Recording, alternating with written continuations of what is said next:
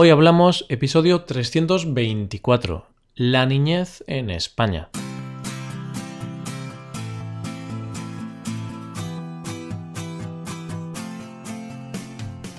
Bienvenido a Hoy Hablamos, el podcast para aprender español cada día. Ya lo sabes, publicamos nuestro podcast de lunes a viernes. Puedes escucharlo en iTunes, en Android o en nuestra página web y antes de comenzar, recuerda que en nuestra web tienes disponible la transcripción completa del audio y una hoja con ejercicios para trabajar vocabulario y para ver explicaciones de expresiones. Todo esto está disponible para suscriptores premium, así que no lo dudes, hazte suscriptor premium en hoyhablamos.com. En el episodio de hoy vamos a hacer un viaje al pasado, por lo menos para mí puesto que vamos a hablar de la niñez en España. Bueno, quizá algunos de vosotros aún consideráis que soy un niño, puesto que tengo solo 23 años. en cualquier caso, yo ya me considero un adulto. Así que hoy hablaremos de cómo es la escuela primaria, qué hacemos en la escuela, los juegos, las actividades extraescolares, vamos, hablaremos de en qué consiste la vida de un niño en España. Hoy hablamos de la niñez en España.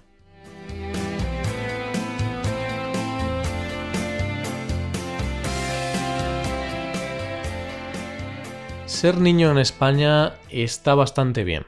Por lo menos, en mi caso, mi infancia fue bastante buena. Evidentemente tuvo sus altibajos, sus cosas buenas y también sus cosas malas. Pero en el cómputo global puedo decir que fui un niño muy feliz. Posiblemente el país donde nazcas y los padres que tengas son dos de las variables más importantes que van a marcar tu infancia. Si naces en un país muy pobre, probablemente tu infancia va a ser más dura. Por supuesto, puedes ser feliz igual, pero en algunos casos lo vas a tener más complicado. Según un estudio de la ONG Save the Children, España es uno de los mejores países en los que crecer como niño ocupa el puesto número 14. Por otro lado, tus padres también te marcan considerablemente tu infancia. Si tienes unos padres extremadamente estrictos, seguro que tu infancia va a ser menos feliz. También, si tus padres son malos contigo, te tratan mal o algo así, pues va a ser complicado. Por eso es importante que los padres traten con cariño y amor a sus hijos. En mi caso, no me puedo quejar, puesto que mis padres me han dado una infancia muy buena y nunca han sido estrictos. Y si hablamos de la infancia en España, tenemos que hablar de la escuela primaria. Es la parte más importante de la vida de un niño. Desde los 3 años hasta los 12 pasamos varias horas cada día en la escuela. Ahora os voy a hablar un poco de mi experiencia personal y de cómo era la escuela a la que yo iba. En mi caso, yo fui a una escuela pública como casi todos los españoles. También hay escuelas privadas, pero es menos popular. Es una opción utilizada por las familias más pudientes. En mi clase éramos, si no recuerdo mal, 14 eh, alumnos. Tener 15 o 20 alumnos por clase es lo más habitual en las escuelas públicas españolas. Mi infancia fue antes de la famosa crisis del 2008, Así que ahora las cosas están un poco peor, por lo que es normal que haya entre 20 y 25 alumnos por clase. Esto es debido a los recortes de gasto público en educación. Bien, ¿qué hacíamos los chavalines en la escuela? pues estudiábamos y, claro está, jugábamos en el patio durante el recreo.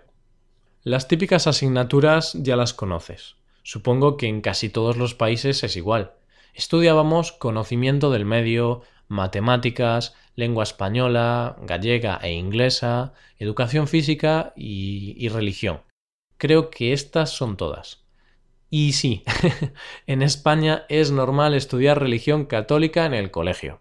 En concreto, puedes elegir si estudias religión o, si no, vas a una clase que la llamamos alternativa, donde habitualmente ves películas o no haces mucha cosa.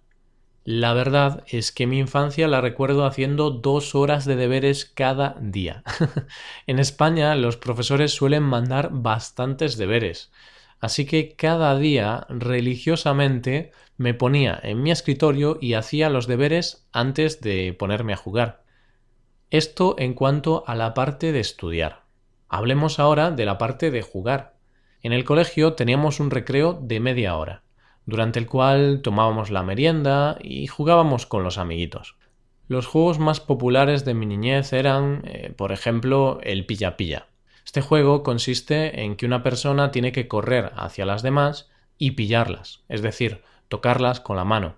Si esa persona pilla a la otra, si esa persona la toca, la persona que es tocada tiene que pillar a las demás, y así sucesivamente. Era un juego muy entretenido. Otro juego que recuerdo es la mariquita. En este juego se dibujaba en el suelo una especie de cuadrados, entonces tenías que ir saltando de cuadrado en cuadrado.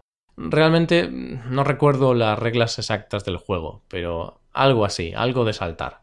Y otro que está relacionado con el pilla-pilla es el de policías y ladrones. En este se dividen los niños en dos grupos. Unos son policías y estos policías tienen que pillar a los ladrones y meterlos en la cárcel. Estos son los principales juegos que recuerdo ahora. Eh, por supuesto, también jugábamos al fútbol o a otros deportes. A estos juegos se jugaba durante el recreo, como te he comentado antes, y durante ese descanso también aprovechábamos para tomar la merienda. ¿Qué meriendan los niños españoles? Sinceramente, yo no solía tomar nada a esa hora. No sé por qué, pero tenía el estómago cerrado. Mis compañeros de clase tomaban lo típico. Chocolate, galletas María, bocadillo de chorizo o de nocilla, donuts o alguna pieza de fruta, habitualmente plátanos, manzanas o naranjas. Y la otra parte importante de la vida de un niño es lo que hace después de la clase. Algunos niños no hacen nada en particular, simplemente están en casa o así, pero la mayoría de los niños hacen actividades extraescolares. ¿En qué consisten? Pues como su nombre indica, son actividades que se realizan fuera de la escuela, ya que el prefijo extra significa fuera de. Cuando yo era niño, la actividad extraescolar más popular era hacer un deporte, en concreto el fútbol. La verdad es que yo jugué un poco al fútbol, pero muy poco tiempo. Otro deporte popular era el patinaje. No obstante, era un deporte mayoritariamente femenino. Casi todas las niñas practicaban ese deporte. También había niños y niñas que hacían natación, baloncesto, taekwondo, baile o gimnasia rítmica. Después existían otras actividades extraescolares como la informática. Yo fui durante muchos años a clases de informática y oye, algo me ha servido, pues estoy ahora haciendo este podcast. Aunque cuando yo iba a clases de informática, los podcasts aún no eran una realidad. ¿Cómo ha cambiado el mundo, eh? Por último, antes de terminar, quiero contarte otras cosas que hacíamos después de clase. Las actividades extraescolares ocupaban parte de los días de la semana, pero el fin de semana era para quedar con nuestros amigos. Lo normal, por lo menos para mí, cuando era un niño, era ir a casa de un amigo a jugar a la PlayStation, a jugar al fútbol o andar en bicicleta por el barrio. En ocasiones no iba con mis amigos y me quedaba yo solo en casa. En ese caso solía jugar mucho con Lego y Playmobil. Me encantaban esos juguetes. Y por supuesto también jugaba bastante a la Play y al ordenador. Y esto es todo. Así fue mi infancia y la de la mayoría de los españoles, creo yo. Sin embargo, yo creo que esto ha cambiado bastante, sobre todo por el tema de los móviles y de Internet. Por ejemplo, yo no tuve Internet en casa hasta que tenía 14 años, y mi primer móvil fue a los 12 o 13 años y no tenía Internet ni cosas de esas. Simplemente llamaba y sacaba unas fotos terribles. Pero ahora, claro, los chavales tienen móviles desde muy pequeños y quizá están más enganchados a los temas de Internet y de las redes sociales. Quizá tengo que traer a mi primo pequeño al podcast para que me hable de su día a día. Ahora es tu turno, querido oyente. Cuéntame cómo fue tu infancia. ¿A qué jugabas cuando eras pequeño? ¿Qué hacías en la escuela? ¿Qué hacías después de clase? deja un comentario en nuestra web. Y así acabamos. Te invitamos a que visites nuestra página web, te hagas suscriptor premium y disfrutes de todas sus ventajas. Y de paso colaboras con nuestro trabajo y haces posible la creación de este podcast. También te animamos a que reserves alguna clase por Skype con nosotros. Muchos oyentes ya lo han hecho y la verdad es que echamos unos buenos ratos de aprendizaje y diversión. Todo esto lo tienes en nuestra web hoyhablamos.com. Esto es todo, volvemos mañana con un nuevo episodio de Expresiones en Español. Pasa un buen día, hasta mañana.